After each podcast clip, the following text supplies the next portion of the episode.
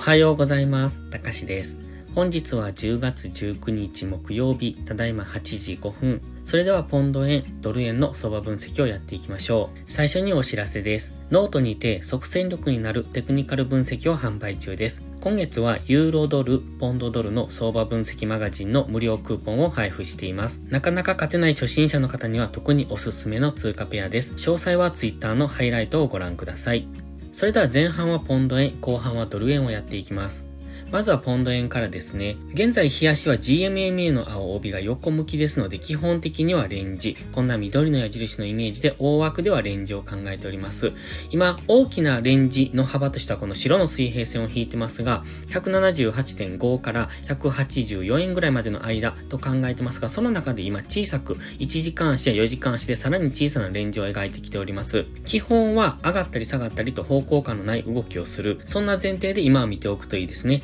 冷やし単位では今ここから GMMA が横ばいになってますので、ここからダラダラと下落していくのか、それとも現在のレンジを抜けて上昇方向に向かっていくのかっていうところを見ていく。今はどちらとも言えないところ、GMMA が横ばいですので、どちらにでも動きやすい、そんな試合にはあります。ストキャスティクスもうちょっと下げる余地がありますので、その辺ぐらいまで、ストキャスティクスが下げきるぐらいまでは、もうちょっと上値が重いのかなという、そんな印象を受けますね。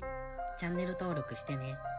次は4時間足です。4時間足には先ほど日足の大枠の中で、さらに小さな黄色のボックス、レンジを描いております。昨日もそのレンジ上限付近からの下落になってきてますね。ここのところですが、過去は9月の末に一度レンジ上限を接触して、それから10月の頭にも一度レンジ上限に接触してきて、それから一度上抜けて、そこからですね、ちょっと上値が重いですよね。今まではレンジ上限にタッチできていたんですが、ここのところ、レンジ上限にタッチできなくなってきてますので、もしかするとレンジ加減を目指してもう一度下落していく可能性っていうところも考えておきたい。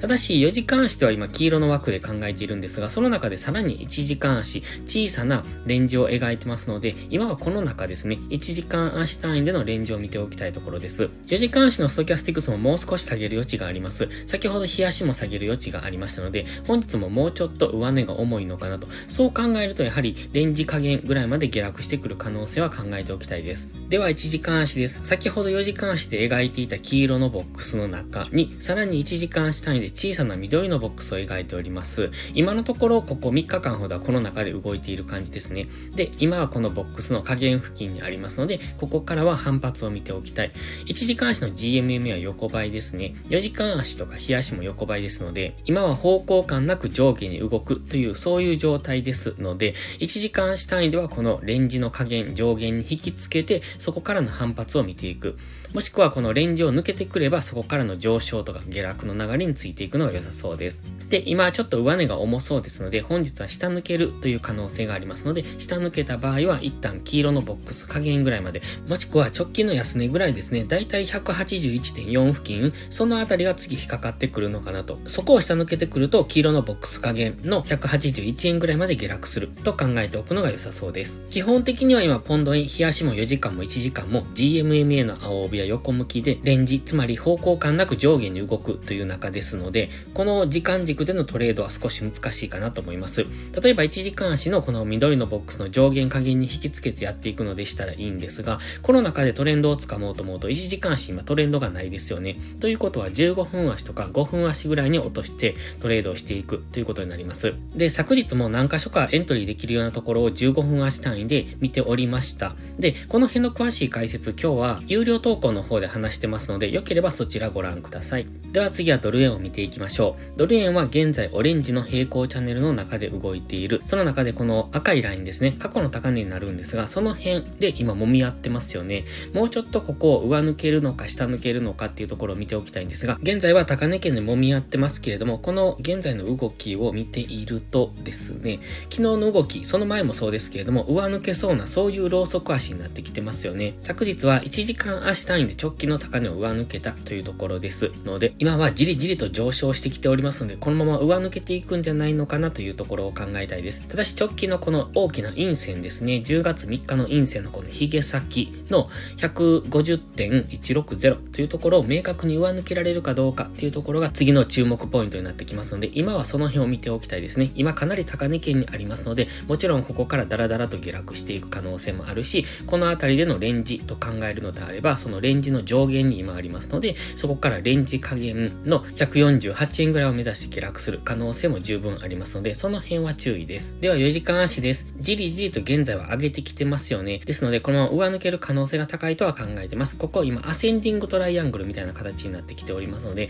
このまま上抜けて直近の高値150.160を目指す可能性は高いですが、現在地が149.9付近で、今ターゲットが150.16ですので、かなり今高値圏にありますので、ここからのトレードは優位性がないと思います。今、日足もそうですが、4時間足、ストキャスティクスは高値圏にあります。ので、ここからはいつ調整の下落に入ってもおかしくないと思いますので、今4時間足はこの赤の平行チャンネルの中で動いておりますが、前回この平行チャンネル加減ぐらいまで一度、おとといですね、下げてきてそこからの反発になってきてますが、今ストキャスティクス高値圏にあるので、もう一度調整の下落をしてもおかしくないとは思います。その場合はまた平行チャンネルの加減付近、現在地から下落してくればだいたい149円ぐらいになりますので、その辺付近までの下落の可能性は十分にありますので、そこは注意ですね。ただし今この形を見ているとアセンディングトライアングルですので、現在地から上抜けていく可能性は高いですが、上抜けたところはすぐに150.160という前回の高値もありますし、赤の平行チャンネルのセンターラインもありますよね。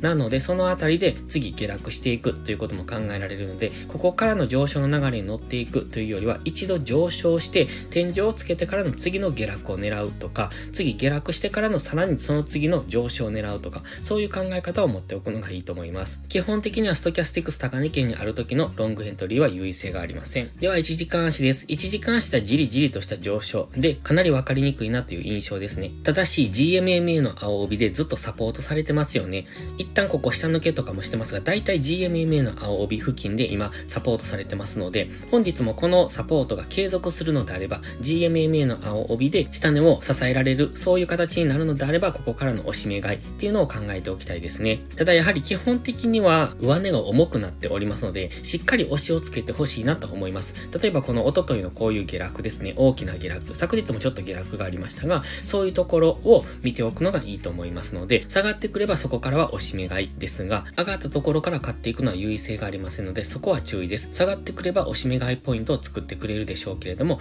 上がりきっている状態、現在はかなり高値圏にありますので、ここから買っていくのは次、調整の下落がいつ入ってもおかしくないっていうのを先ほど4時間足で言いましたけれども、そういう大きめの調整下落が入る可能性があるので、そこは注意しながら下がったところを拾っていくのがいいと思います。ただ、ここのところの1時間足の動きを見ても、GMMA でサポートされているとはいえ、難しい動きをしてますので、あえてドル円でトレードする必要はないと思いますので、わかりやすい通貨ペアを探していくことも大切です。